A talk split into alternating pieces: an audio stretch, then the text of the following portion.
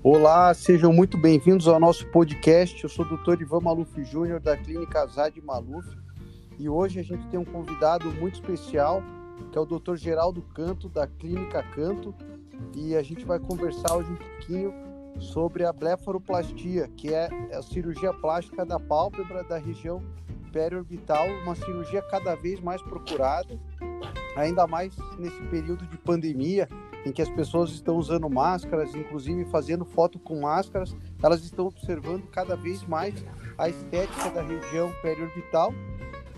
Mas antes da gente iniciar o nosso bate-papo, eu vou pedir para o Dr. Geraldo contar para a gente e também para os oftalmologistas que estão em início de carreira, como que ele fez para alcançar essa trajetória e hoje está numa posição de sucesso.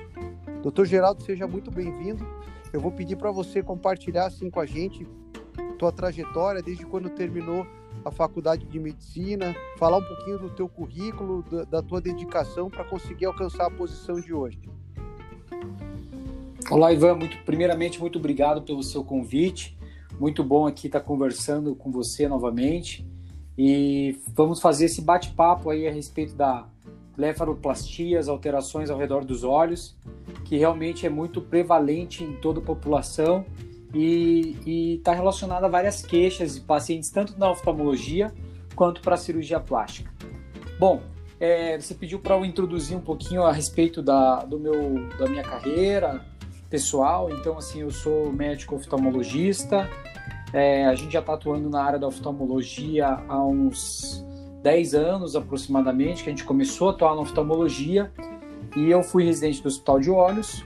É, me especializei mais na parte de segmento anterior, que envolve cirurgia de catarata, é, cirurgia refrativa da miopia, olho seco e, e, e lentes de contato. Isso é a minha atuação principal no consultório, mas a gente também vê os pacientes, acompanha os pacientes de plástica e de várias outras áreas.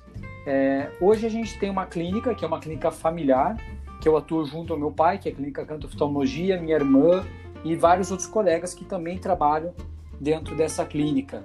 E o nosso movimento como cirurgia é, é principalmente voltado à cirurgia de catarata e refrativa, mas a parte de plástica a gente acaba sendo sempre fazendo uma parceria junto aos colegas, tanto cirurgiões plásticos ou especialistas em, em plástica ocular.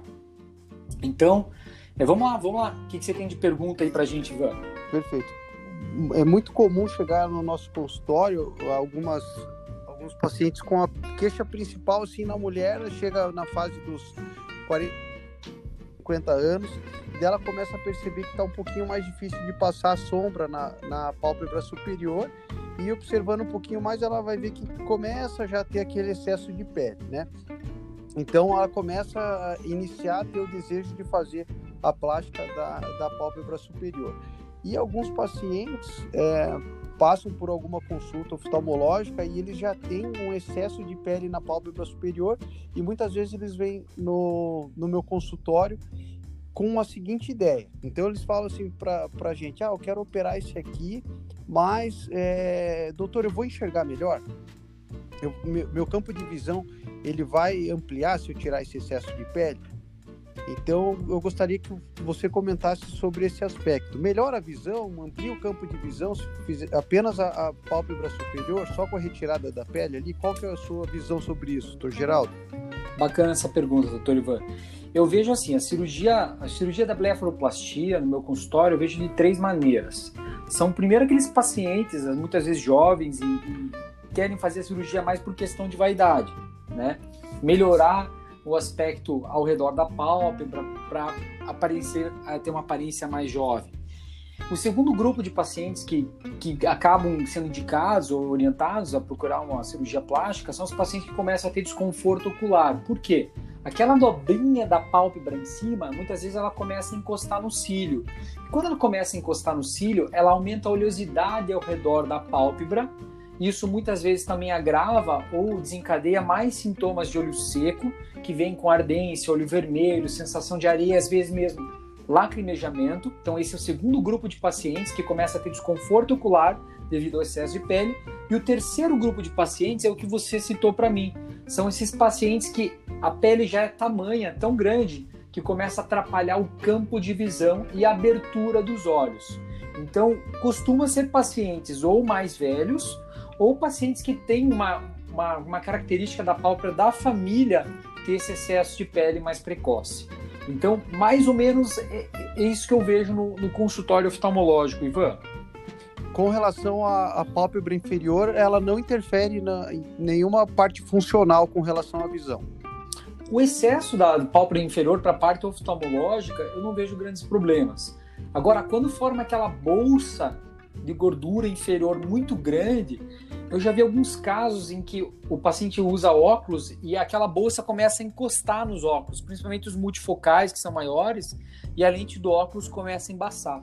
Então, alguns pacientes eu já indiquei até fazer blefaroplastia com, com o intuito de remover essa bolsa devido ao problema com o uso do óculos, embaçar as lentes do óculos.